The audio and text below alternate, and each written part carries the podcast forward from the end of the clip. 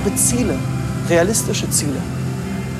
Das realistische Ziel ist es, den größten Finanzvertrieb der Welt zu haben. Er verdient diesen Monat 70.000 Euro. Ihr allein. Warum? Weil er es so tut, wie ich es ihm sage. Ähm, ich bin hier, um in der Familie MEG einen Platz zu finden, um hier zu bleiben, um mit dieser Familie groß zu werden, um mehr zu lernen und einfach zu wachsen, groß und erfolgreich zu werden. Auf Papier habe ich verdient einmal 72.000, einmal äh, 30, 40, 50.000, immer so im hohen fünfstelligen Bereich. Sehr hohe Beträge. Ausgezahlt worden ist zwischen 5.000 und 10.000. Lira. Lira. Wenn Manager aus der Versicherungsbranche den Namen Mehmet Göker hören, dann läuft es ihnen vermutlich eiskalt den Rücken runter. Mehmet Göker, das ist der Mann, der mit Mitte 20 zum Millionär wurde, weil er Versicherungen verkaufen konnte wie kein zweiter. Konzerne wie AXA oder die alte Leipziger waren so begeistert von ihm, dass sie ihm immer mehr und immer höhere Provisionen pro Vertragsabschluss gaben. So viel Geld, dass Göker irgendwann selbst den Überblick verloren hatte. Ja, und das hatte fatale Folgen. Göker gab mehr aus, als er einnahm. Irgendwann stand dann die Staatsanwaltschaft vor der Tür, wegen Sozialversicherungsbetrug. Später kam noch der Vorwurf der Insolvenzverschleppung hinzu, Betrug, Untreue und illegaler Handel mit Datensätzen aus seiner Firma, die zu diesem Zeitpunkt allerdings längst unter der Kontrolle des Insolvenzverwalters war. Außerdem forderten die Versicherer mindestens 17 Millionen Euro an Provisionen zurück, die sie Göker vorab überwiesen hatten. Nach unzähligen Ermittlungen folgte ein Haftbefehl. Aber da war Göker längst über alle Berge. Er hat sich nämlich in die Türkei abgesetzt, ein Land, das grundsätzlich keine Staatsbürger ausliefert. Göker schien dort also sicher vor den deutschen Behörden. Das war 2012. Bis hierhin haben wir Ihnen die Geschichte bereits in der vergangenen Folge erzählt und hier machen wir auch heute weiter. Zwei Jahre später nämlich nahm mein Kollege Ozan Demircan Kontakt zu Göker auf. Es hatte vorher Gerüchte gegeben, Göker sei wieder aktiv, er würde wieder Versicherungen verkaufen. Eigentlich unmöglich, wenn man bedenkt, dass bei seinem Namen in der Branche sofort alle Alarmglocken schellen. Nach mehreren Telefonaten versprach Göker schließlich meinem Kollegen auszupacken. Aber nicht am Telefon, sondern in Gökers Haus in der Türkei, also da, wo er sich vor der deutschen Justiz und den Versicherungsgesellschaften versteckt hielt. Fünf Tage und vier Nächte lang begleitete mein Kollege Göker auf Schritt und Tritt. Er lebte sogar in Gökers Privathaus, traf sich mit ihm und seinen Mitarbeitern, die gleich nebenan wohnten. Das war im August 2014. Was Osan dort von Göker erfahren und später aufgeschrieben hat, löste erneut Ermittlungen gegen ihn aus. Die ganze Geschichte, die hören Sie heute hier bei uns. In diesem Podcast sprechen wir alle zwei Wochen über die größten Wirtschaftskriminalfälle in Deutschland. Wer dahinter steckt, wie sie dahin gekommen sind, was noch zu erwarten ist und vor allem auch, welches System das zugelassen hat. Dies ist die zweite Folge zu Deutschlands Enfant terrible des Versicherungsvertriebs, Mehmet Göker. Mein Name ist Lena Jesberg und damit herzlich willkommen zu Handelsblatt Crime.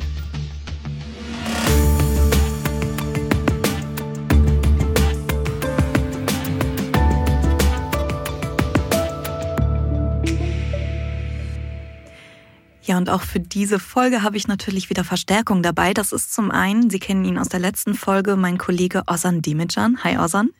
Hallo Lena. Und noch jemand, den kennen Sie auch schon, das ist unser Investigativchef Sönke Iversen. Hallo Sönke. Hallo. Ja, ihr beiden.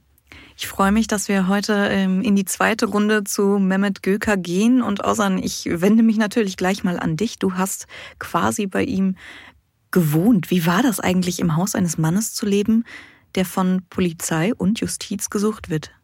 Du, Lena, ganz ehrlich, mir war da auch etwas mulmig zumute. Und mhm. zwar schon von Beginn an, als er mir gesagt hat, äh, komm vorbei und wir reden bei mir über alles. Und ähm, ich bin dann dort angekommen, habe im Gästezimmer übernachtet, gleich neben Gökers Schlafzimmer. Und äh, ich muss zugeben, in der ersten Nacht da habe ich mich gefragt, warum mache ich das eigentlich? Und ich habe sogar die Türe zu meinem Gästezimmer abgeschlossen und gedacht, ich fahre am nächsten Tag wieder nach Hause, letztendlich bin ich doch dann fünf Tage geblieben. Und war das geplant, dass du da schläfst? Zuerst hat er am Telefon gesagt, ähm, es stünden genug seiner Häuser zur Verfügung. Das klang auch ein bisschen, ja, ein bisschen hochtrabend, so nach dem Motto, er hat für jeden Gast eine eigene Villa. Ich hatte dann trotzdem vorsorglich erstmal Hotels in der Nähe rausgesucht. Mhm. Ähm, und als ich dann dort angekommen bin, musste ich feststellen, es gab gar keine weiteren Häuser mehr, in denen er mich hätte unterbringen können. Dazu ähm, werde ich später noch etwas mehr sagen. Er meinte dann auch, sein Fahrer würde mich am Flughafen in Izmir abholen. Das ist so ungefähr eine Stunde mit dem Auto von Gökers Wohnsitz entfernt. Ja, ich bin dann angekommen am Flughafen und habe zwei Stunden gewartet bis ich Gürker dann mal am Telefon erreicht habe, da sagte er mir, ja, ja, äh, er würde jemanden schicken. Dann habe ich noch mal eine Stunde gewartet und dann hielt ein Taxi vor mir an. Und der Taxifahrer sagte, Gürker habe ihn geschickt. Ja, und das Taxi habe ich dann natürlich auch selber bezahlt, nicht Gürker. Und äh, damit war dann auch klar, dass Gürker gar keinen eigenen Fahrer mehr besitzt. Okay, also wieder so ein Punkt, wo er es nicht ganz so genau mit der Wahrheit genommen hat. Genau, und es geht auch noch weiter. Also am ersten oder an, an, an einem der Tage waren wir mit ihm und einigen seiner Mitarbeitern äh, Abendessen. Mhm. Und nebenan war ein Geschäft. Und da habe ich eine schöne Lampe gesehen, die wollte ich mitnehmen, äh, einfach als, als Mitbringsel. Ich habe sie dann dort gekauft. Als Souvenir, ja. Genau, als Souvenir und habe die Lampe dann in Gökers Auto im Kofferraum deponiert. Ja, und am nächsten Morgen äh, sehe ich dann, wie Mehmet Göker die Lampe seiner Freundin schenkte. okay. Ja, da hat er sich ja sehr viel Mühe bei der Auswahl des Geschenks gegeben, muss man sagen. Genau. Klingt nicht unbedingt nach der berühmten türkischen Gastfreundlichkeit. Nein, in der Tat. Letztendlich äh, muss ich natürlich sagen, ich bin ihm dankbar, dass er mich äh, überhaupt zu sich eingeladen hatte. Ansonsten hätten wir natürlich niemals rausgefunden, dass Göker von der Türkei aus den deutschen Versicherern immer noch auf der Nase herumtanzt. Ja, darüber werden wir auf jeden Fall noch sprechen. Sönke, mich würde mal interessieren, du hast ja auch schon einige Wirtschaftskriminalfälle begleitet, einige ähm, spannende Persönlichkeiten dementsprechend auch kennengelernt. Bist du jemandem jemals so nahe gekommen, dass du wirklich Tür an Tür mit ihm genächtigt hast? Oh, Tür an Tür. Ich habe den Hanno Berger äh, besucht, der hat mich aber nicht in sein Haus reingelassen. Da war ich im Hotel.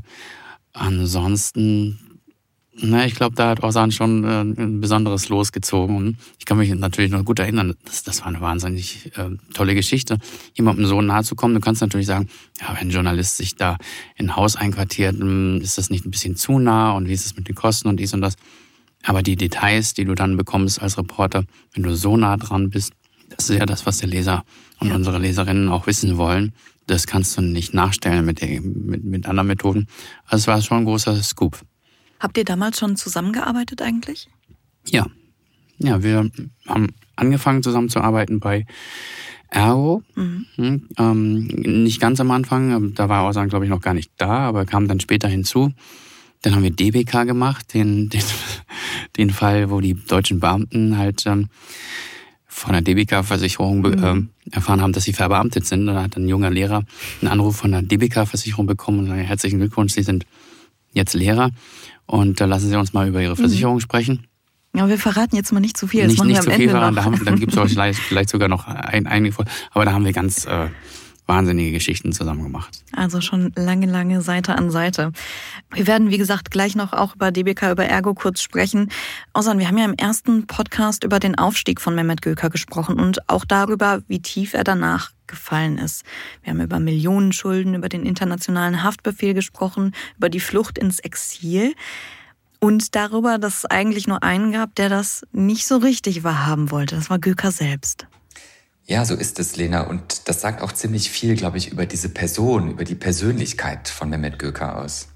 Warum wollte er das nicht wahrhaben? Hast du da irgendeine Erklärung für? Ähm, wir können über viele Erklärungsansätze gleich sprechen. Ich glaube, am besten ist es, wenn ich dir einfach mal eine Szene zeige mhm. aus dem Dokumentarfilm Der Versicherungsvertreter Teil 2 vom Dokumentarfilmer Klaus Stern. Wissen Sie, als ob irgendjemand freiwillig für etwas was er nicht getan hat oder auch sei es denn getan hat, sagen würde, okay, komm, ich akzeptiere jetzt mal eine Strafe, in welcher Höhe auch immer. Ja? Wenn man die Möglichkeit hat, äh, diese Strafe zu umgehen, gerade weil sie unberechtigt ist, unberechtigt, ja, dann entgeht man ihr mit allen Mitteln. Das klingt schon so ein bisschen nach kognitiver Dissonanz kann man es fast nennen, glaube ich. Er ist in die Türkei geflohen, weil ihm eine Strafe droht und dann behauptet er aber auf der anderen Seite, das sei ganz normal. Sönke, begegnen dir denn solche Charaktere wie Göker häufiger? Ja, Göker ist schon ein spezieller Charakter, aber ähm, dieses fehlende hm, wir, Schuldbewusstsein bei ähm, Leuten, ähm, die Schuld tragen, das ist ganz verbreitet. Mhm. Also, da können wir überall anfangen. Ähm, Markus Braun, also der Chef von Wirecard, wusste gar nicht, was in seinem Unternehmen passierte. Diese ganzen Cum-Ex-Millionäre, ähm, Milliardäre, die ja viele, viele Millionen da investiert haben, in voller Absicht noch mehr Millionen damit zu verdienen und zwar in sehr kurzer Zeit, sehr hohe Renditen damit zu entwirtschaften, behaupten nachher, Sie hätten überhaupt gar nicht gewusst, worum es da ging. Ich habe keinen einzigen Volkswagen-Manager getroffen, der zugegeben hätte, dass er im vollen Bewusstsein diese Umweltdelikte begangen hat. Wahrscheinlich ist es einfach die menschliche Natur. Ne? Wer, wer gibt Fehler offen zu? Hm, das ist schon schwierig. Das können wir bei Sportlern sehen, nach jedem Spiel. Also, auch wenn man die, weiß ich, den, den Nationaltrainer äh, von, wahrscheinlich von irgendeinem Land, auch von Deutschland fragt, warum war es denn so zäh und so. Da sagte er, nee, naja, wir haben halt ne, ganz schlecht gespielt, sondern hat dann alle möglichen anderen Gründe. Ja. Und um jetzt auf Göker zurückzukommen, ja, der ist besonders, wie soll man sagen, der ist nicht so geschult und nicht so gestreamlined, ne, nicht so zurechtgebogen schon, dass das alles ganz sauber rauskommt aus seinem Mund, sondern der spricht einfach so, wie ihm der Schnabel gewachsen ist und dann kommt halt das raus. Ne? Mhm. Hm? Wenn ich weglaufen kann, laufe ich halt weg. So. Osan, hast du was Vergleichbares erlebt? Wie Göker? Jemand Vergleichbares erlebt? Also in den gemeinsamen Recherchen äh, von Sönke und mir, da sind uns häufig äh, Leute begegnet und auch Strukturen, also ganze Strukturen in Unternehmen, aus denen klar wird, äh, dass man vor der Schuld einfach davonläuft oder die Schuld einfach mhm. ignoriert. Aber ich muss auch sagen, Göker war das schon ein ganz besonderer Fall. Ich glaube, so wie Sönke es, glaube ich, gerade auch ausgedrückt hat, ähm, dass Göker kein Sprachtraining, kein PR-Training erhalten hat. Der ist einfach, der hat einfach gesprochen, äh, wirklich wie ihm der Schnabel gewachsen ist. Und äh, was, glaube ich, auch hinzukommt, ist Gökers Geltungsdrang. Gökers Geltungsdrang, was genau meinst du? Willst du das einmal erläutern? Also es ging ja schon damit los, dass er mich zu sich eingeladen hat. Mhm. Das macht ja auch schon nicht jeder, der die Justiz ähm, sozusagen auf den Fersen hat. Aber er wollte irgendwann unbedingt, dass ich komme. Ich sollte ihn dann auch schon früher besuchen als eigentlich geplant, weil er nämlich angefangen hatte, seine Autobiografie zu schreiben. Mhm. Und dann im August 2014, als ich bei ihm war, da war auch der Co-Autor äh, dieser Autobiografie anwesend. Also er hat mir, glaube ich, irgendwann vertraut, äh, das steht fest, aber ich, ich fürchte, bei ihm kam noch ein Punkt dazu, ich, nämlich Rache. Mhm. Rache, okay. Erläuter das gern einmal. Ja. Was meinst du mit Rache? An wen? Also ich glaube, wir hatten ja auch in der ersten Folge schon mal darüber gesprochen, dass Göker gewissen Täter ist, aber auch mhm. in gewisser Weise ein Opfer eines ganzen Betriebs, nämlich dem Versicherungsvertrieb, der einfach Größenwahnsinnige belohnt und noch mehr Geld überhäuft, je mehr sie verkaufen. Und Göker ist so hoch gestiegen mit den Versicherern und so tief gefallen mit den Versicherern. Also die Versicherer, die ihn erst mit Geld überhäuft haben, die jagen ihn nur mit ihren Anwälten.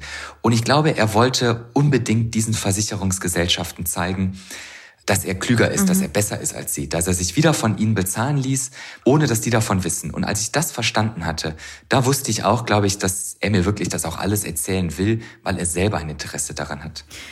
Okay, also ohne das nachvollziehen zu können, verstehe ich diesen Gedankengang natürlich. Ähm, auf der anderen Seite muss er sich doch irgendwie auch bewusst gewesen sein, ja, dass er damit ähm, gefunden werden kann, in Anführungszeichen, beziehungsweise, äh, dass er damit wieder ins Visier der Ermittler geraten kann, oder nicht? Ja, das stimmt. Ich glaube, er hat sich einfach so sicher gefühlt in der Türkei, dass er dachte, er kann jetzt alles sagen, ähm, was er sagen möchte und alles tun, was er tun möchte, ohne ähm, der Justiz in Deutschland ausgesetzt zu sein. Mhm.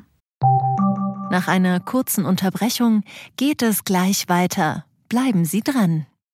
Wenn ich am Freitag Feierabend mache, freue ich mich auf richtig viel Lesezeit am Wochenende. Wenn es Ihnen vielleicht genauso geht, haben wir jetzt genau das Richtige für Sie. Das neue Handelsblatt Wochenende. Ich bin Charlotte Hauenhorst, Digitalchefin beim Handelsblatt. Und ich bin Sven Prange, Leiter des neuen Wochenendteams. Wir sind jetzt noch mehr für Sie da, wenn Sie Zeit haben, am Wochenende, mit inspirierenden Recherchen, praktischen Ratgebern und echten Deep Dives. Entdecken Sie unser neues Programm auf handelsblatt.com/wochenende und abonnieren Sie dort unseren neuen Wochenend-Newsletter. Wir freuen uns auf Sie. Sönke, was ist eigentlich so der Trick von euch als Investigativjournalisten? Wie kriegt man Menschen, die ja ganz offensichtlich ähm, sich nicht immer so ans Gesetz halten, dazu, sich so zu öffnen? Hm. Ich glaube, der, der einfachste Trick und, und der oft wirkt, ist einfach ihnen zuzuhören. Mhm. Hm. Also gerade wenn das ähm, Manager sind, so, ein Manager, wenn der nach Hause kommt, der kann seiner Frau davon nicht irgendwie prahlen, weil die sagt, lass mich in Ruhe, das interessiert mich nicht. Die, die kümmert sich um die Kinder oder sagt ihnen, jetzt bringen bring wir endlich den Müll raus. Die sind einfach total von sich überzeugt und ähm, die loben sich auch selbst gern, hören sich auch selbst gern reden und wenn man sie nicht äh, allzu häufig unterbricht, reden die sich um Kopf und Kragen. Also würdest du es auch als Geltungsdrang eventuell bezeichnen? Ja, ich glaube, das ist wieder menschlicher Natur. Mhm. Das, ähm, auch Verbrecher sind natürlich Menschen. Und so ähm, sprudelt es dann einfach aus ihnen heraus, wenn man, wenn man sie reden lässt. Ihr seid also die Schulter zum Anlehnen quasi. Gewissermaßen, ja. In gewisser Weise, ja. ähm, Ozan, machen wir mal weiter im Text. Was macht Göker eigentlich jetzt? Ja, was macht Göker jetzt? Im ersten Podcast haben wir ja erzählt, ähm, dass sich Göker Daten von potenziellen Neukundinnen oder Neukunden beschafft hat und mhm. so zum Millionär geworden ist, indem er diesen Personen Krankenversicherung verkauft hat. Das sind zum Beispiel junge Beamte, die auf einmal eine private Versicherung, eine private Krankenversicherung benötigen, Polizistinnen, Feuerwehrmänner, Richterinnen, Lehrer. Wenn er die dann angerufen hat, dann war die Chance natürlich sehr groß, sie auch vom Abschluss einer privaten Krankenversicherung zu überzeugen, weil sie ja ohnehin eine Versicherung brauchten. Ja, mit jedem Vertragsschluss klingelte dann Gökers Kasse. Das war damals äh, Gökers Masche oder Geschäftsidee. Genau. Ja, was macht er jetzt? Jetzt ruft er diese Leute wieder an. Mhm. Du hast im ersten Podcast gesagt, dass er ungefähr 8000 Euro pro Vertrag für ein bisschen Rumtelefonieren quasi verdient hat. Und jetzt ruft er diese Leute wieder an. Wie darf ich das verstehen? Die haben doch schon einen Vertrag quasi. Ganz genau. Und ähm, Göker verkauft diesen Personen keinen neuen Vertrag oder zumindest nicht direkt, sondern er macht das, was er selber Tarifoptimierung nennt. Er hilft mhm. Privatpatienten dabei, ihre Beiträge für die private Krankenversicherung zu drücken. Und daran will er dann mitverdienen. Wie läuft sowas ab? Ja, ich habe äh, sogar damals bei meinen Recherchen auch mit vielen ähm, seiner Kundinnen und Kunden gesprochen. Und ich habe ein reales Beispiel eines Kunden, eines Mannes, dem Göker zehn Jahre zuvor tatsächlich eine private Krankenversicherung verkauft hat. Nennen wir den Versicherten mal, es war wie gesagt ein Mann, nennen wir ihn mal Peter Schäfer. Und Peter Schäfer, der bekam vor einigen Jahren, so hat er es mir persönlich geschildert, einen Anruf von einem Herrn Ritter mhm. von der Life Management AG aus Fürstenfeldbruck bei München. Schäfer, der Versicherte, der kannte diesen Herrn Ritter nicht, aber Herr Ritter wusste sehr viel über Herrn Schäfer. Er sagte, Herr Schäfer sei doch seit über zehn Jahren äh, bei dieser privaten Krankenversicherung versichert. Er zahle inzwischen deutlich über 400 Euro Prämie im Monat und das bislang immer im selben Versicherungstarif. Das wusste dieser Herr Ritter alles über den Herrn Schäfer und seine Versicherung. Ja, und dieser Herr Ritter, der sprach dialektfreies Hochdeutsch, er klang sehr höflich und sehr bestimmt ein Profi. So schilderte es mir dieser Versicherungskunde. Ja, und dann machte Herr Ritter am Telefon ein attraktives Angebot. Denn Herr Schäfer könne innerhalb seiner Versicherung in einen neuen Tarif wechseln mit ganz, ganz ähnlichen Leistungen mhm. und er könnte trotzdem dabei 150 Euro im Monat sparen. Und der Versicherer hatte ihn offenbar noch nie über solche Möglichkeiten informiert. Und dann sagte Herr Schäfer, ja, wenn Sie mir da helfen können, das wäre interessant. So. Keine drei Tage später erhielt er Post von der Life Management AG aus Fürstenfeldbruck.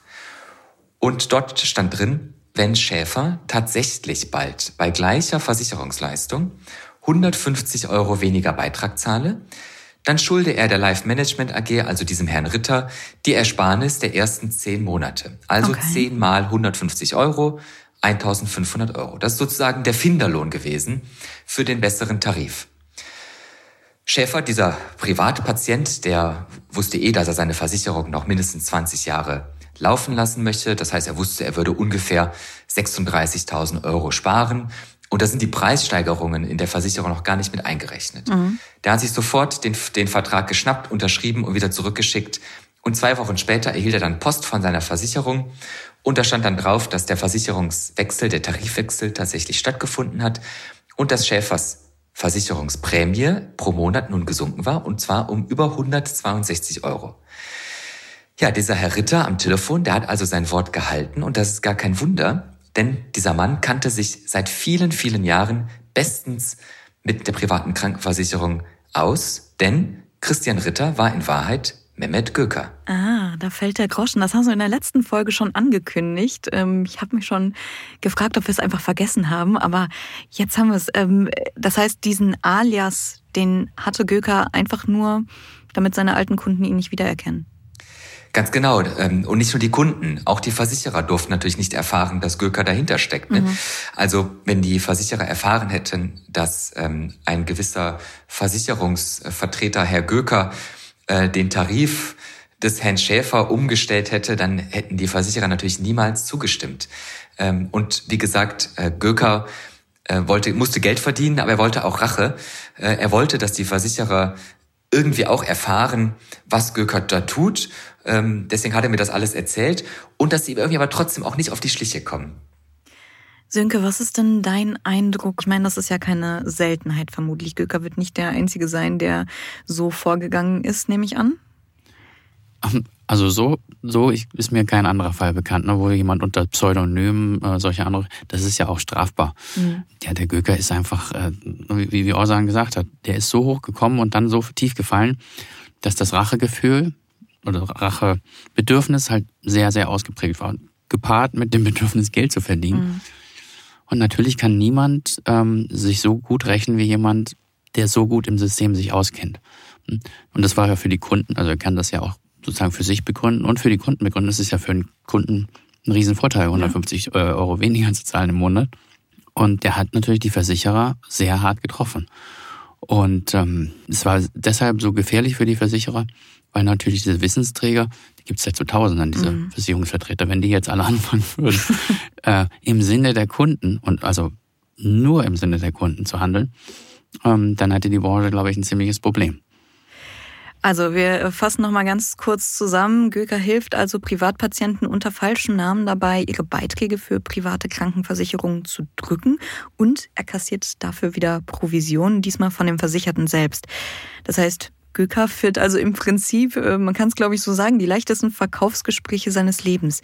Und er weiß von früher genau, wie die Personen versichert sind, weil er sie selbst versichert hat im Prinzip, beziehungsweise ihnen die Versicherung verkauft hat.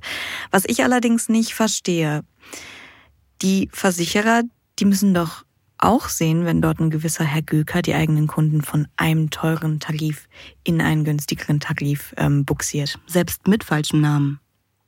Ganz genau, Lena. Dazu hat er sich einmal diesen falschen Namen ausgedacht, aber das reicht nicht, denn letztendlich muss das ja alles auch schriftlich festgehalten werden. Genau. Und äh, da hatte Göker genau einen Helfer in Deutschland gefunden. Und zwar mhm. den Inhaber dieser Life Management AG, über den auch schon viel berichtet worden ist. Äh, der ist seit 2003 in der Versicherungsbranche unterwegs und äh, der Deal äh, dieser Firma mit Göker lautete wie folgt. Das Verkaufsgenie aus der Türkei, Göker, ruft die Leute an und die Life Management AG wickelt aus Deutschland die Geschäftspost ab.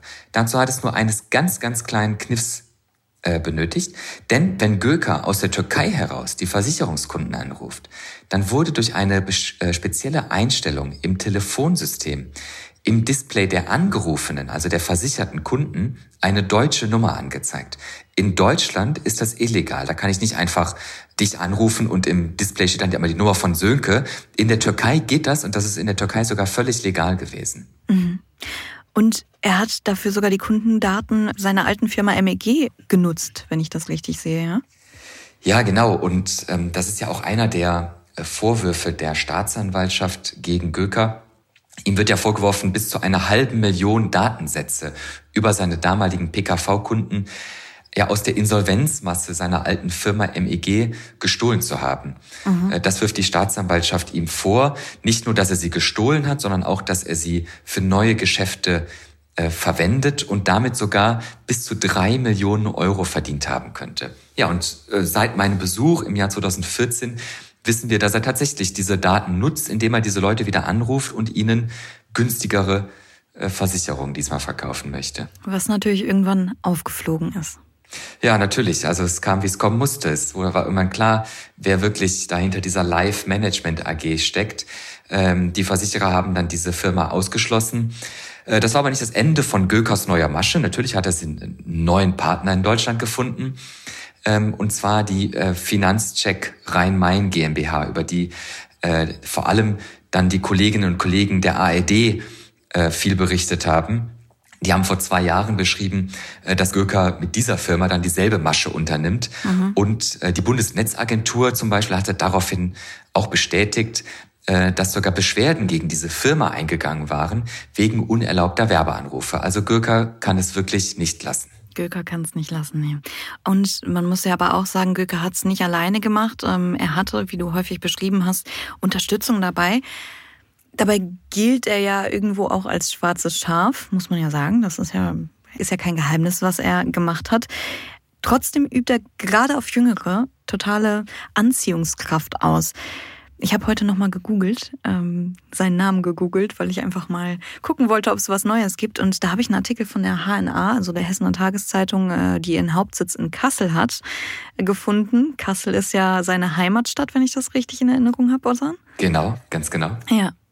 Und die haben eine Facebook-Umfrage gemacht. Unter Kasslern eine Facebook-Umfrage gemacht. Ja, was ist eigentlich für euch so typisch Kassel? Was verbindet ihr mit Kassel? Und der Mehmet Göker, der scheint wirklich cool zu sein, weil sein Name war echt einer der meist kommentierten Antworten. Das fand ich schon verwunderlich, dass er so eine große Faszination auf andere ausübt. Was meinst du? Naja, ich kann das schon verstehen, das sagen wir mal nachvollziehen. Diese jungen Leute, die Leute, die selbst relativ jung sind mhm. und auf YouTube äh, anzeigen oder wo, wo auch immer, anderen jungen Leuten versprechen, du kannst hier ganz schnell rechnen. Wenn du zu mir kommst, ich zeige dir, wie das geht. Mit mir wirst du innerhalb von zwei, drei Jahren Millionär. Mhm. Das ist natürlich attraktiv, weil man das sonst nirgendwo hört. Noch kein Ausbildungsgespräch oder Bewerbungsgespräch hat zum Teil, also in keinem dieser Gespräche hört man, ja, und in zwei Jahren bist du dann Millionär. Das hörst du bei Leuten wie Göker. Und äh, das macht die attraktiv. Ne? Ähm, und äh, es, man muss ja auch sagen, es sind ja auch ganz viele Leute mit ihm reich geworden. Ähm, seine ganzen Mitarbeiter, also die, die Besten, die sind ja nicht alle im Knast gelandet. Mhm. Die haben heute ihre Porsches und ihre Häuser. Für die hat sich das gelohnt. Und so kommt denn das zustande, dass der hier so einen Promi-Status, mhm. einen Kultstatus hat. Also ich habe bei meinem Besuch bei ihm gemerkt, dass es tatsächlich für viele junge Menschen ein Abenteuer ist, mal für Göker in der Türkei zu arbeiten. Als ich dort mhm. war, waren einige Mitarbeiter, wie gesagt, im Haus nebenan. Und äh, dass er von der Justiz gejagt wird, dass er äh, illegale Sachen unternommen hat, das ignorieren sie entweder oder Göker bläut ihnen ein, dass das gar nicht stimmt. Und äh, das ist eine Atmosphäre wie, wie im Militärbootcamp, wo dir die eine Wahrheit eingebläut wird und du auch an nichts anderes zu glauben hast. Ich habe das sehr, sehr oft dort selber beobachten können. Aber es geht, gibt auch eine Szene, aus dem äh, Dokumentarfilm von Klaus Stern, ähm, in dem Göker ganz, ganz offen seinen Mitarbeitern äh, seine Meinung dazu sagt, wie sie ihr Geschäft in den vergangenen Tagen gemacht haben. Also er stachelt sie wirklich an, da unter anderem falschen Namen Versicherungen zu verkaufen. Und sie müssen Göker Bericht erstatten, wie viele Monatsbeiträge, also abgekürzt MB, äh, sie verdient haben, also wie viele Umsätze sie äh, da generiert haben. Das ist eine Sprache wirklich, das hört man ganz, ganz selten sowas. Wir können ja mal reinhören, wie äh, Göker da mit seinen Mitarbeitern umgegangen ist. Mhm. Nummern? Zwei kommen rein. Ja. Und MW ist heute keine. Ist ja fast so wie immer bei dir. Konstant Scheiße. Ja, Engin. Eins kommt rein, Umstellungen sind in der Arbeit. Kannst, also das ist mit Behinderten hier zusammenzuarbeiten. Mit Behinderten. Mit Behinderten. Ja, jetzt würde ich gerne der Alte sein und einfach sagen, verpiss dich. Aber ich will es nicht. Ja, liebst würde ich einmal eine reinhauen, damit man es rafft. Ich muss sagen, da wirkt Göker schon eher wie, ja, wie ein Anti-Held statt ein Held, ne? Selbst wenn die angeschrien werden, die Mitarbeiter, und erniedrigt werden und die versprochenen Honorare nicht kommen, trotzdem bleiben sie. Und das ist auch wieder dieses, dieses Faszinationsding, ne? Diese, diese Anziehungskraft. Von Woche zu Woche hoffen sie einfach auf ihren Durchbruch was für mich ehrlich gesagt schon ziemlich rätselhaft ist, aber doch ein recht interessantes Phänomen. Bis heute habe ich es aber nicht ganz verstanden, Sönke. Ist das im Finanzvertrieb eigentlich normal? Auf dem Niveau schon. Also da gibt's ja auch ganz tolle ähm, Beispiele in Hollywood-Filmen. Mhm. Also ich Wolf of Wall Street äh, mit Leonardo DiCaprio oder Boiler Room mit Ben Affleck und Vin Diesel erstaunlicherweise. Also diese Brutalität und dieses, die, die Sprache hört man ja sonst, weiß ich, vielleicht bei der Bundeswehr oder, oder so. Aber dieses absolute Gehorsam und Anstacheln und Erniedrigen, du musst jetzt, und auf der anderen Seite hast du dieses, du kannst jetzt aber auch. Mhm. Hm? Die Chefs versprechen da den, den jungen Leuten, die ja teils, weiß ich, 20, 22, 25 sind, wenn du das machst, was ich dir sage, wirst du Millionär. Du musst es dann aber auch tun. Und wenn du es nicht tust, mache ich dich so sauer. Und das wird dann halt gemacht. Und ähm, bei diesem Prozess fallen natürlich dann auch ganz viele raus, weil die es einfach nicht aushalten. Und die, die sich durchsetzen, ähm, fahren dann mit 25 ihren zweiten Porsche und so und ähm, freuen sich darüber. Drill Academy irgendwie, ne? Ja, also tatsächlich. Ich finde diese, diese Filme, die sind schon ziemlich nah dran an der Realität. Und das, die mögen das einfach. Das finde ich gut, dass du das sagst, weil man fragt sich das natürlich immer, ne? Wie viel Schauspiel ist da jetzt drin und äh, wie viel, ja, Realität. Du hast erwähnt, Ozan, dass Göker unter anderem deshalb in die Türkei geflohen war, weil er dort sicher war vor der deutschen Justiz. Das muss doch jeden Staatsanwalt extrem stören, wenn ein Krimineller wie Göker einfach das Weite sucht, oder? Auf jeden Fall, weil da natürlich der Prozess nicht stattfinden kann oder in Abwesenheit äh, des Angeklagten stattfinden muss. Aber es hat in dem Fall auch nicht nur den äh, Staatsanwalt gestört, auch der Insolvenzverwalter von Gökers alter Firma MEG, der musste ja Geld eintreiben, um den Versicherungsfirmen als Gläubigern von Gökers alter Firma äh, das Geld zurückzuzahlen, mhm. das Göker diesen Gesellschaften geschuldet hatte. Darüber haben wir ja schon gesprochen. Es geht um äh, über 17 Millionen Euro. Und äh, dieser Insolvenzverwalter hat natürlich nicht locker gelassen. Und er hat, um die Schulden der insolventen äh, MEG AG einzutreiben, irgendwann eine Anwältin in der Türkei gefunden und sie ähm, engagiert. Ja, und jetzt beginnt der Krimi erst richtig, denn die äh, Anwältin riet ihm sofort, doch einfach Gökers äh, Ferienhäuser zu pfänden. Er hatte ja angeblich so viele. Und äh, die Anwältin hat dann beantragt, in die Grundbücher dieser Villenanlage zu schauen, die mhm. Göker gekauft hat und die man auch in einem Dokumentarfilm sieht und in all seinen YouTube-Videos. Ja, und als sie dann in diese Grundbücher äh, reingeschaut hat, stellte sie fest, äh, die Ferienanlage gehört zwar Göker, aber sie war überschuldet. Okay, das heißt, der Insolvenzverwalter konnte die also gar nicht fänden, die Häuser. Ganz genau. Das war aber natürlich komplett erlogen. Und das kam heraus, weil einer von Gökers besten Mitarbeitern, ehemaligen Mitarbeiter muss man sagen, Göker verpfiffen hatte. Dieser Mitarbeiter ist nämlich eines Tages selbst nach Kassel geflogen und hat dort gesagt, dass Göker äh, sogenannte Grundschulden auf den Namen dieses Mitarbeiters eingetragen hatte, mhm. obwohl dieser Mitarbeiter gar keine Forderung gegen Göck hat. Das war rein erfunden, äh, damit diese Anwältin, damit auch der Insolvenzverwalter Gökers Häuser nicht pfänden konnte. Ich hätte ja nicht gedacht, dass Göker da noch einen oben draufsetzen kann, aber er hat es geschafft. Wie steht's denn heute wirklich um Göker? Ja, genau, das war also einige Jahre her und ähm, er hat sich eigentlich bis heute, glaube ich, wie schon damals in Deutschland, zu sicher gefühlt. Und er hat irgendwann nämlich einfach dann die Grundschulden auf seine Villen wieder löschen lassen. Und damit hatten die Villen auch im juristischen Sinne wieder sozusagen nicht nur den üblichen äh, Wert, sondern dieser Wert gehörte dann auch Göker wieder selber und nicht diesem ehemaligen Mitarbeiter. Ja, und die Anwältin, die hat das sofort mitbekommen und hat sofort bei Gericht eine sogenannte Sicherungshypothek eintragen lassen. Das heißt, sie hat sozusagen angemeldet, dass es Ansprüche gegenüber Göker gibt und dass man theoretisch diese Häuser dafür, dafür pfänden könnte. Mhm. Und das alles, weil einer aus Gökers engstem Zirkel ihn verpfiffen hatte. Ne? So hat's der Insolvenzverwalter selbst dem Filmemacher Klaus Stern in einem seiner beiden Dokumentarfilme über Mehmet Göker erzählt. Auch da hören wir mal rein wenn der Mann hier den Herrn Göker nicht verpfiffen hätte, auf Deutsch gesagt, äh, ich hätte die Sache eigentlich schon abgeschlossen.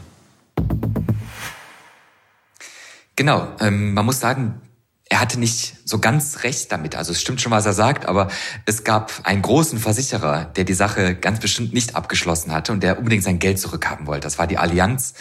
Und über den Fall haben wir auch sehr viel geschrieben, denn äh, diese Versicherungsgesellschaft forderte schon seit 2010, also kurz nach der Insolvenz der MEG AG von Göker, sehr viel Geld von ihm und hat auch ein Urteil am Landgericht in Kassel erstritten. Da ging es um 125.000 Euro, die Göker der Allianz zurückzahlen müsste. Mhm. Ja, offiziell hatte Göker das ja so gedeichselt, dass er gar kein Geld hat, weil er die Grundschuld seiner Häuser äh, auf diesen besagten Mitarbeiter eingetragen hatte. Juristisch gesehen war Göker also quasi pleite. Ja, zumindest bis zum April 2013. Sönke, kannst du das vielleicht mal einordnen? 125.000 Euro hat äh, Osan gerade gesagt. Ist das für so eine juristische Strafe, ist das viel Geld für das, was Göker gemacht hat?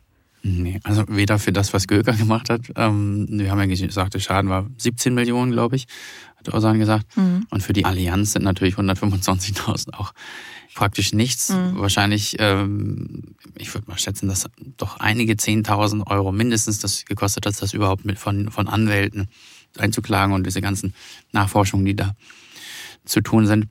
Das hört sich mir jetzt auch wieder für wie Rache, also natürlich berechtigte Rache. Also die Allianz wollte dem Göker das nicht durchgehen lassen und zeigen, so geht's nicht.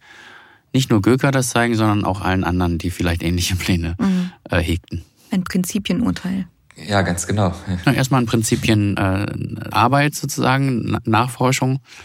Denn natürlich kann sich die Allianz das nicht leisten, wenn ehemalige Vertreter anfangen, ihren Kunden äh, günstigere Angebote zu machen und unter falschem Namen dann neue mhm. Tarife verkaufen. Ähm, das ist ja ein Horror. Und ähm, ja, daran, dass die Allianz diese eigentlich, ich meine, das ist ja ein Milliardenkonzern, diese kleine Summe ähm, dazu genutzt hat, um ihm da nachzugehen, kann man das klar sehen. Hm. Ich würde sagen, alles in allem war das auch wieder so ein Punkt, der zeigt, dass Göker sich auch hier wieder zu sicher gefühlt hat, ne? wie so oft. Ganz genau. Und nach diesem Fall der Allianz, äh, als das dann bekannt wurde, hat auch ähm, die AXA-Versicherung äh, insgesamt 2,6 Millionen Euro dann von Göker zurückgefordert. Das waren auch Vorschüsse, die AXA damals an Göker im Voraus bezahlt hatte. Und man muss das noch einmal vor Augen führen, auch wenn wir jetzt hier natürlich über die ähm, über das berechtigte Interesse der Versicherungsgesellschaften sprechen, dort das Geld wieder einzutreiben. Die Versicherer hatten Göker ja wirklich lange hofiert, haben ihm Geld vorab überwiesen, mhm. damit er vor allem die Versicherungen dieser Firma verkauft. Ja, und dann verklagen sie ihn äh, ab dem Zeitpunkt, ab dem er nicht mehr das Geschäft liefern konnte, das die Versicherer gerne von ihm gehabt hätten. Ja, ich schätze, damit hätte Göker auch nicht gerechnet, dass die Versicherer so einen langen Atem haben. Ne? Er selbst äußert sich ähm, ebenfalls in einem Dokumentarfilm über den Insolvenzverwalter, der auf einmal wieder Geld wollte. Er will aber strikt vermeiden, selbst einen Fehler gemacht zu haben. Dann hat er eine bessere Position gehabt durch äh, Fehler. Na, Fehler kann man nicht sagen, es war nicht mein Verschulden. Aber durch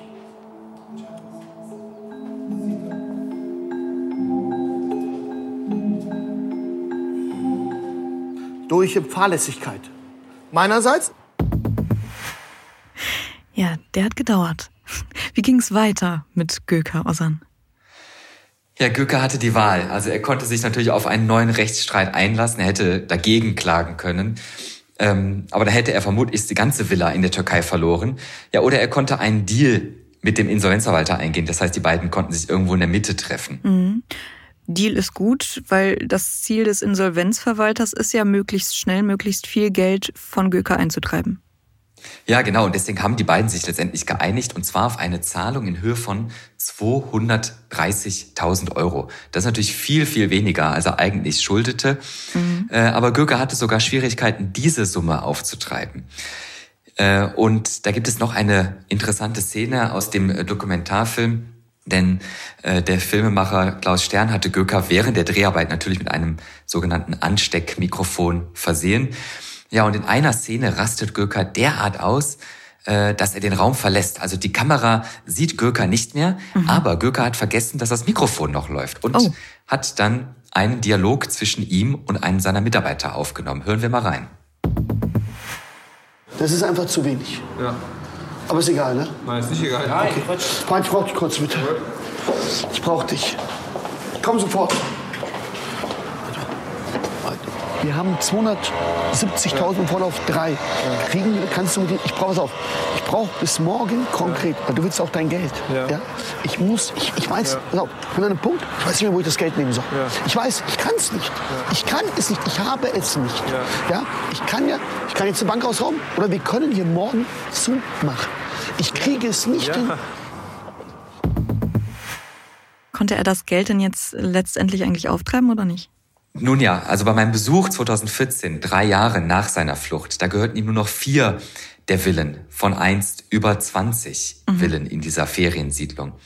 Und als ich dort war, da fuhr er einen BMW, einen etwas verrosteten, aber naja, immerhin noch einen BMW. Inzwischen ist es so, so erzählen es mir einige seiner ehemaligen Mitarbeiter, mit denen ich noch in Kontakt stehe, hat er den BMW auch verkaufen müssen, um irgendwelche Schulden zu bezahlen und fuhr dann zwischenzeitlich mit einem Moped durch die Gegend. Und äh, inzwischen habe ich erfahren, dass er so einen äh, Kastenwagen gekauft hat, mit dem er dann seine ganzen Mitarbeiter immer morgens äh, von seinem Haus ins Büro transportiert. Ah, von welchem Zeitpunkt sprechen wir hier? Wann hast du das erfahren und von wem? das ist, also ähm, ich bin mit einigen seiner ehemaligen Mitarbeitern noch in Kontakt, mhm. die mir manchmal auch einfach ja aus eigenem Antrieb noch erzählen, äh, dass da wieder irgendwas gegen Göker vorliegt. Äh, da gab es mal eine neue Klage, dann musste er sein Büro aufgeben, weil er die Miete nicht mehr bezahlen konnte. Ja, dann ähm, hieß es, dass er im Moped durch die Gegend fährt, um allen zu zeigen im Dorf, dass er äh, nur noch ganz, ganz wenig Geld hat. Dann hieß es mal, dass er irgendwie Geld auftreiben konnte und dann, ich glaube, für die lokale Polizei glaube ich, einen Neubau gesponsert hat, ähm, wo auch nicht so ganz klar war, warum er das gemacht hat. Also alle paar Monate meldet sich immer noch einer dieser Mitarbeiter bei mir und erzählt, ähm, was denn gerade so bei Göker abgeht.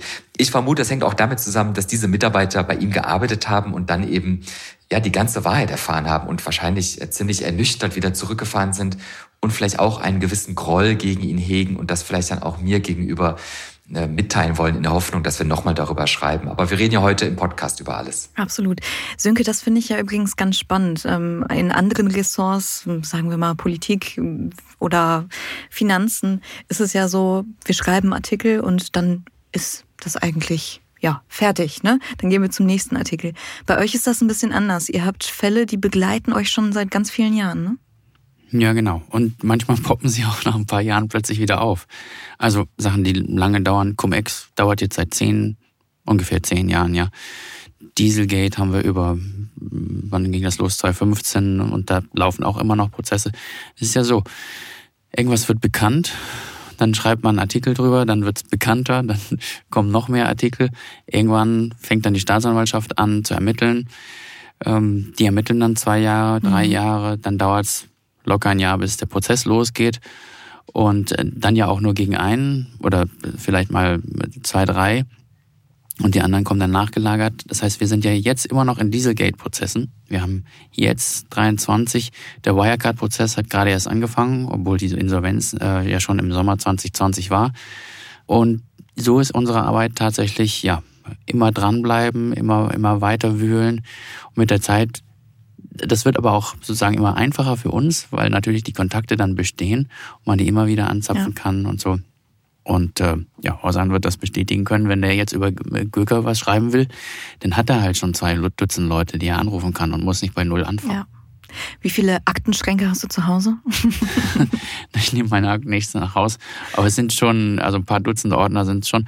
Und Ordner, weil, weil manche Sachen halt wirklich ausgedruckt entweder kommen oder man ausdrucken muss, um, um richtig drin zu arbeiten. An, ich weiß nicht, wie viele Gigabyte wir gespeichert haben zu immer noch zu Ergo, zu DWK, zu mhm. Göka, zu, zu Wirecard. Allein Wirecard gibt es ja ich weiß nicht, wie viele Gigabyte. Irgendwann ist es ja auch ähm, irrelevant, ob es 50 Gigabyte oder, oder, oder 2 Terabyte sind. Ja. Ist halt eine Menge Stoff. Osan, du hast bestimmt auch schon ein ganzes Zimmer voll mit Akten zu Göker. Also ich erinnere mich, vielleicht erinnert sich Sönke auch noch nach meinem Besuch bei Göker. Da habe ich Göke, äh, da habe ich Verzeihung Sönke als meinen damaligen Ressortleiter gefragt, ob ich mir eine externe Festplatte kaufen darf, weil ich so viele Fotos und Videos und Dateien von Göker und seinen Mitarbeitern geschickt bekommen habe, dass es gar nicht mehr auf den Laptop hier, äh, auf den Firmenlaptop gepasst hat. Ja, und ich kann sagen, ich habe diese äh, externe Festplatte immer noch und da sind auch immer noch die ganzen Fotos und Videos gespeichert. Mhm. Die habe ich mir auch nochmal alle angeschaut. Nach einer kurzen Unterbrechung geht es gleich weiter. Bleiben Sie dran.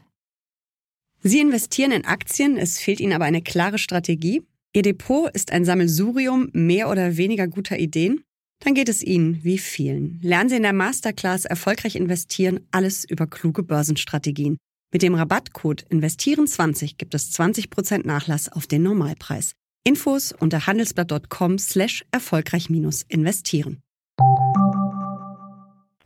Jetzt erinnern wir uns noch mal kurz an den O-Ton, den wir gerade zuletzt gehört haben. Ich hatte den Eindruck, dass Göker da doch recht verzweifelt bereits scheint. Wie zieht er denn damit überhaupt noch Mitarbeiter an? Ja, also mit solchen Videos, mit solchen Ausschnitten garantiert nicht, äh, sondern eher mit seinem doch erfolgreichen YouTube-Profil oder auf seinem Instagram-Account, in dem er immer einen ganz anderen Eindruck erweckt. Mhm. Denn dort erweckt er den Eindruck, ähm, man kann mit ihm ganz schnell ganz viel Geld verdienen. Man darf mit teuren Autos rumfahren. Man kann als junger Mann in der Türkei Mädels kennenlernen und ein schönes Leben führen unter der türkischen Sonne. Aber am Ende des Tages müssen wir feststellen, Göker hintergeht nicht nur die Versicherer und deren Kunden, er hintergeht auch die eigenen Mitarbeiter. Und wie gesagt, mhm. etliche ehemalige Mitarbeiter erzählen mir, äh, dass sie die versprochenen Provisionen niemals ausgezahlt bekommen haben. Wie gesagt, statt einem Lamborghini, wie Gürk äh, das äh, äh, ab und zu mal behauptet hat, ähm, fahren sie mit einem Kastenwagen äh, zusammengequetscht auf der Rückbank ins Büro. Und Göker lebt diesbezüglich wirklich in seiner eigenen Welt. Er glaubt, er tut diesen Menschen etwas Gutes. Da haben wir auch noch einen Ausschnitt, wo er das mal ganz klar formuliert hat. Was sich in diesen Jahren als Unternehmer gewandelt hat, ist, dass ich, darauf bin ich stolz, für viele, viele Hunderttausende, wenn nicht Millionen Immigranten in Deutschland ein Vorbild bin, weil diese Menschen wissen, der Türke hat was geschaffen, legal, ohne Verbrechen, ohne Drogenhandel, ohne Kriminalität. Auch hier wieder, ne, das klingt komplett so, als würde er ausblenden, dass er mehrfach das Gesetz gebrochen hat. Wir hören uns aber noch mal eine weitere Szene im Dokumentarfilm Der Versicherungsvertreter Teil 2 an. Da ähm, ja, schnauzt er seine Mitarbeiter regelrecht an. Ich war sehr irritiert, dass Dumm und Dümmer bei Nummern heute zugehört haben. Beim schlechtesten Vertriebler, den wir hier haben, wenn 30 Leute fast hier sind. Da denke ich mir noch, ihr beiden müsst einfach behindert sein. Ihr müsst konzentrierter arbeiten. Das ist ja wohl ein Bild der Jämmerlichkeit, was heute hier war. Mit allem wird sich beschäftigt, nur nicht mit dem Job.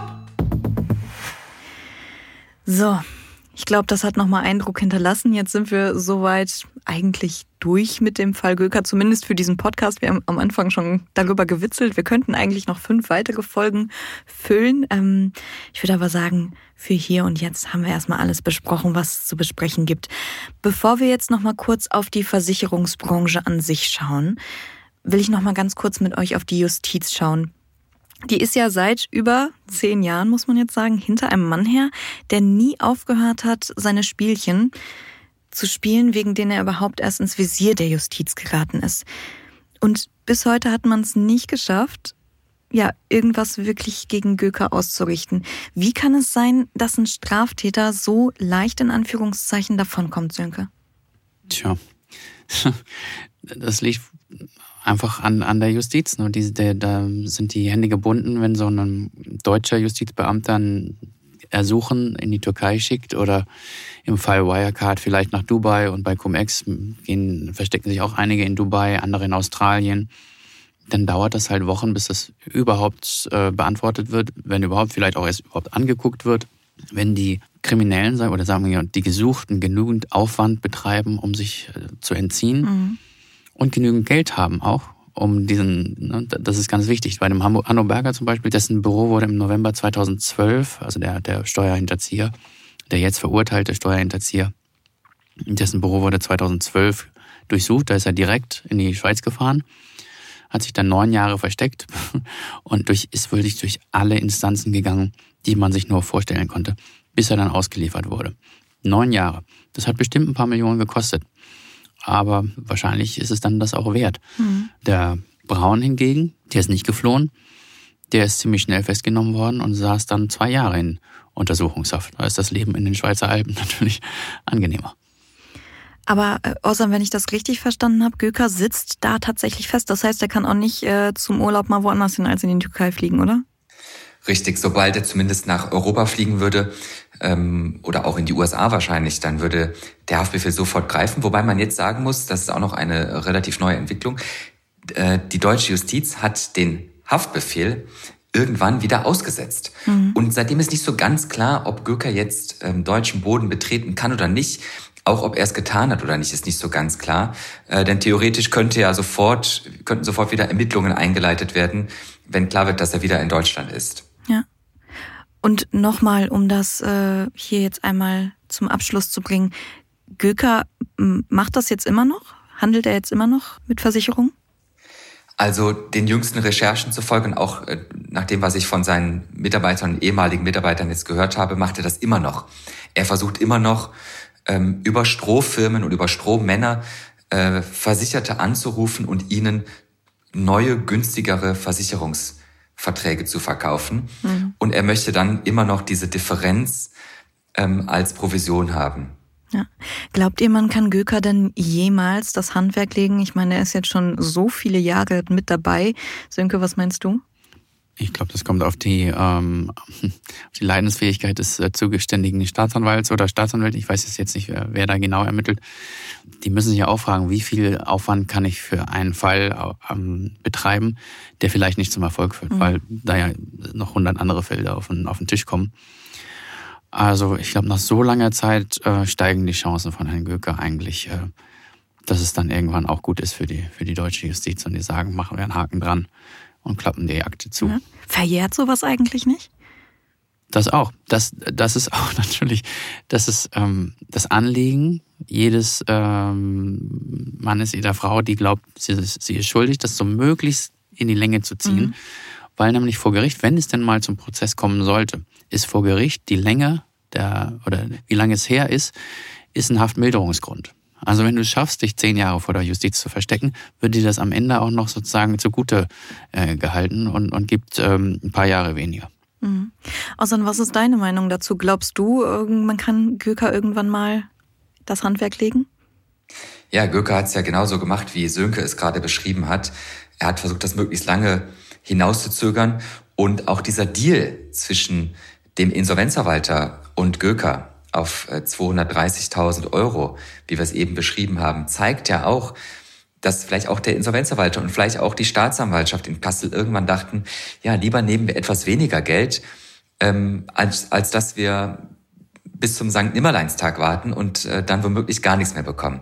Mhm. Ansonsten, ja, es hängt natürlich auch von der Türkei ab. Die hätte Gürka ja einfach ausliefern können. Äh, dann wäre eben ganz schnell das Handwerk gelegt worden. Andererseits, und das würde ich auch gerne nochmal betonen, liegt es natürlich auch an der Versicherungsbranche selber. Gutes Die hätte natürlich ihre, ja, denn die Versicherer hätten auch ihre Regeln so anpassen können, dass Leute wie Göker erstens nie eine Chance gehabt hätten mhm. oder zumindest in Zukunft keine Chance mehr haben. Aber das äh, Provisionsmodell beim Versicherungsvertrieb ist eine Einladung zum Größenwahn. Ich, ich wiederhole es noch einmal, denn ähm, ich glaube, man muss das wirklich, man muss das wirklich ganz klar sagen. Äh, wenn ich als Versicherungsvertreter dir, Lena oder dir, Sönke, eine Versicherung verkaufe, dann bekomme ich umso mehr Provision, je teurer eure Versicherung ist. Also es geht nicht darum, euch eine gute Versicherung zu verkaufen, sondern eine möglichst teure Versicherung zu verkaufen. Mhm. Und wenn ich einfach unabhängig von der äh, Versicherung und auch von der Höhe des Beitrags einfach ein festes Honorar erhalte, ja, dann würde ich euch natürlich auch ganz anders beraten und nicht einfach dafür immer die teuerste Police an den Mann oder an die Frau zu bringen. Dann hätten Leute wie Göker, denen es nur ums Geld geht, gar keine Chance mehr. Ja, und so ist es jetzt natürlich ein Fall für die Gerichte und wir haben es eben auch schon mal erwähnt, vor allem Anwälte verdienen damit natürlich auch sehr viel Geld. Ja. Wie gesagt, gutes Stichwort. Du äh, hast nochmal auf die Versicherungsbranche an sich verwiesen. Ich glaube, ähm, hier kommt das alles zusammen. Was sagt das eurer Meinung nach? Was sagt dieser Fall Göker? Das all das, was er gemacht hat, überhaupt möglich war. Was sagt das über die Versicherungsbranche aus? Ja, also wir, wir haben, also Osan und ich ja beide jetzt doch lange Erfahrung mit Versicherungen, ob das jetzt DBK oder Göke oder Ergo sind. Und die Geschichte der Versicherungsvertreter jedenfalls ist halt so eine Geschichte wie, wie man sie im Film sieht, ähm, raues Leben, immer aufs schnelle Geld aus, äh, Ferrari, Lamborghini und so weiter. Das ist schon merkwürdig, dass eine Branche, die nach außen hin ja so seriös auftritt. Also, weiß ich, Herr Kaiser, also bei Ergo hatten wir die, die, die schöne Gegenüberstellung Herr Kaiser, die, die Fernsehfigur, immer freundlich und immer Schlips und Kragen und so ein Teil der Nachbarschaft und ein Freund und Helfer gewissermaßen. Und diese Wahnsinnsstrukturvertriebler von Hamburg-Mannheimer, die ja Teil der Ergo wurde, die halt ähm, ja am besten ähm, mit Sexorgien äh, anzutreiben waren, um, um ordentlich äh, Versicherungen zu verticken diesen Spagat, den hält natürlich keiner aus, wenn man, wenn man ihn wirklich ähm, mal aufschreibt. Ja. Ergo, DBK hast du jetzt öfter schon ähm, erwähnt. Das sind so die beiden anderen großen Beispiele, die es aus dieser Branche gibt, wahrscheinlich, ne? Das sind die, die wir jetzt selbst äh, sozusagen, ähm, wo wir geholfen haben, das äh, zu beschreiben, was da wirklich passierte. Es gibt auch ganz viele andere. Mhm. Also nach den Geschichten von Ausan und mir über, über diese beiden Konzerne kamen natürlich ganz viele Hinweise auf andere. Da war das Problem oft, dass das nicht ausreichte oder sehr lange her war. Ähm, die Beweisbarkeit äh, nicht, weil wir können das halt nicht einfach so auf Zuruf schreiben, ja. sondern wir müssen das ganz knallhart im Detail beschreiben. Und oft waren die Hinweisgeber dann auch nicht bereit, das ein Eidesstadt, also so gerichtsfest zu versichern. Und dann können wir halt auch diese irren Geschichten nicht einfach so zu Papier bringen. Aber das ist schon eine wilde äh, Branche. Jetzt behaupten die Versicherer ja aus diesen Skandalen der letzten Jahre gelernt zu haben. Es gibt einen Ehrenkodex, es wird mehr auf Datenschutz geachtet und so weiter. Und trotzdem kann jemand wie Göker einfach weitermachen. Osan, ist das nicht total widersprüchlich? Ja, es ist total widersprüchlich. Ich muss ähm, ehrlicherweise auch sagen, ich habe in meiner Zeit damals als Versicherungsreporter wirklich auch viele ehrliche und auch anständige Menschen kennengelernt, auch Versicherungsvertreter, denen es darum geht, gute Versicherungen zu verkaufen, passende mhm. Versicherungen mhm. zu verkaufen, auch damit Geld zu verdienen und auch das Geld eben ähm, auszuzahlen, ähm, wenn es zur Krankheit kommt, wenn es zum Schadenfall gekommen ist, ähm, am Haus oder am Auto. Aber dann gibt's eben auch Leute wie Göker. Und er ist sicher nicht der Einzige in der Branche, der eben so tickt, wie er nun mal tickt.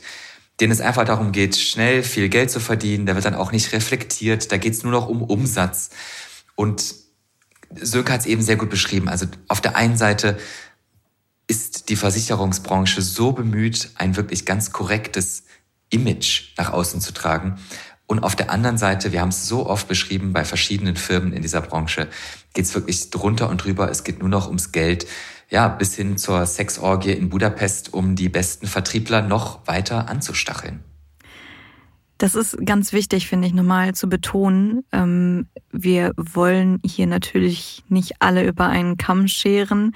Ähm, es ist einfach nur ein sehr, sehr eindrückliches Beispiel und ähm, ja, kein Geheimnis, dass es sich in der Versicherungsbranche häuft, dass sich da die schwarzen Schafe irgendwie auftun. Was glaubt ihr, warum gerade da? Ja, wie Orson beschrieben hat, ist es halt dieses System, verkauft dem Kunden eine möglichst die würden sagen hochwertige Versicherung, wir würden sagen möglichst teure Versicherung. Mhm. Und dann kriegst du, kriegst du das Geld. Und sie wird natürlich, je höher die Provisionen sind, die müssen ja auch irgendwo herkommen. Wer soll die Provisionen zahlen für den Vertreter, wenn nicht der Kunde? Das heißt, das ganze System, würde ich sagen, ist von Grund auf falsch. Aus Sicht der Versicherung natürlich nicht, weil du natürlich Menschen, Verkäufer ungeheuer dazu motivieren kannst, Versicherungen zu verkaufen, wenn du sie zu Millionären machst. Mhm. Aber ähm, für das große Ganze ist es natürlich schädlich. Das ist so wie mit, ähm, weiß ich, was haben wir, was haben wir in der Dotcom-Blase nicht, ähm, also ich kann mich noch erinnern an die Chats in der Wall Street, wo die Händler untereinander gesagt haben, I sold another million of POS. Und das hieß Piece of Shit. Die haben halt Scheiße verkauft in ihrer eigenen Sprache, um damit möglichst hohe Provisionen zu stellen. und dann anders ist, ist dann, dann ist halt auch die Sprache so derb und dann wird den Kunden halt eine, eine Aktie angedreht, von denen die, die sie verkaufen, wissen, die ist nicht die, weiß ich, 45 Cent wert, die sie wert ist, sondern die ist eigentlich gar nichts wert. Aber man verspricht ihnen halt, dass sie übermorgen das 10 oder 20-fache wert ist. Und ähm, egal, ob das so ist oder nicht, ob die abstürzt oder nicht, die Provision hat der Verkäufer halt ähm, für sich. Osan, du hast das letzte Wort, wenn du möchtest. Ja, also ich glaube, mir war es wichtig, auch nochmal zu betonen, dass es auch wirklich äh, korrekte Leute in der Branche gibt, ähm, aber eben auch wirklich Leute wie Göker und nicht nur ihn. Ich habe damals übrigens auch häufiger gehört im Rahmen der Recherchen äh, zu ihm und auch zu anderen Skandalen in der Branche, ja, dass einige Versicherer den Tarifwechsel eines Versicherten dann nicht mehr angenommen haben, wenn der Verdacht mhm. bestand, dass Göker dahinter stecken könnte.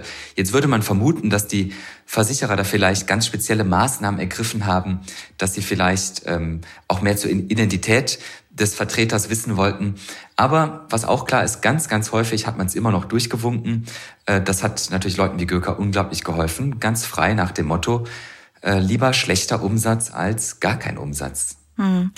Ja, das ist schon ein trauriges, aber auch passendes Fazit, muss man sagen. Aber die Leute, die mich aus unserem anderen Podcast, Handelsblatt Today, vielleicht schon kennen, die wissen auch, dass ich ähm, mit solchen traurigen Schlussworten nicht gerne ende, sondern deswegen verrat mir doch zu allerletzt nochmal, was eigentlich aus der berühmten Lampe geworden ist, die Göker dir, ja, stibitzt hat. Ja, die, die Lampe, das Souvenir, genau, äh, das ja dann irgendwann in den Armen von Gökers äh, damaliger Freundin gelandet ist. Es war tatsächlich so, dass am folgenden Tag Gökers damalige Freundin, die übrigens damals auch äh, schwanger war, ihn gefragt hatte, ja, wo hast du eigentlich die Lampe her? Und er konnte die Frage nicht beantworten. Er wusste nicht, wo er sie her hatte, weil er sie ja gar nicht selber gekauft hat. Äh, und da musste er gestehen, dass ich die Lampe gekauft hatte und äh, ich, die Kamp äh, ich die Lampe auch eigentlich für mich selber eben gekauft habe. Und das war dann dieser damaligen Freundin von Göker so peinlich, dass sie die Lampe genommen hat und mir sofort wieder zurückgegeben hat. Also Ende gut, alles gut, zumindest für mich. Nicht für Göker und nicht für seine damalige Freundin. Na, immerhin ein halbes Happy End. Das ist doch auch schon mal was. So, damit kann ich jetzt auf jeden Fall ähm, ruhigen Gewissens diese Sendung beenden. Osan, Sönke, euch beiden ganz herzlichen Dank für eure Zeit. Danke, Lena. Danke dir, Lena. Ja, und auch Ihnen zu Hause möchte ich gern Danke sagen. Danke fürs Zuhören nämlich. Ich hoffe, dass Mehmet Gökers Geschichte für Sie genauso spannend war wie für mich. Ich bin ehrlich gesagt froh, dass das hier kein Videopodcast ist. Ähm, ab und an habe ich nämlich doch ziemlich ungläubig geguckt, glaube ich. So, und bevor ich es vergesse, eine Danksagung habe ich noch und die geht natürlich an den Producer dieser Folge. Das ist mein Kollege Christian Heinemann. Liebe Hörerinnen und Hörer, wenn Sie jetzt Fragen, Feedback oder Themenwünsche für diesen Podcast haben, dann schreiben Sie uns doch gern und zwar per Mail an crime@handelsblatt.com. Und bis dahin wünsche ich Ihnen alles Gute. Bis zum nächsten Mal.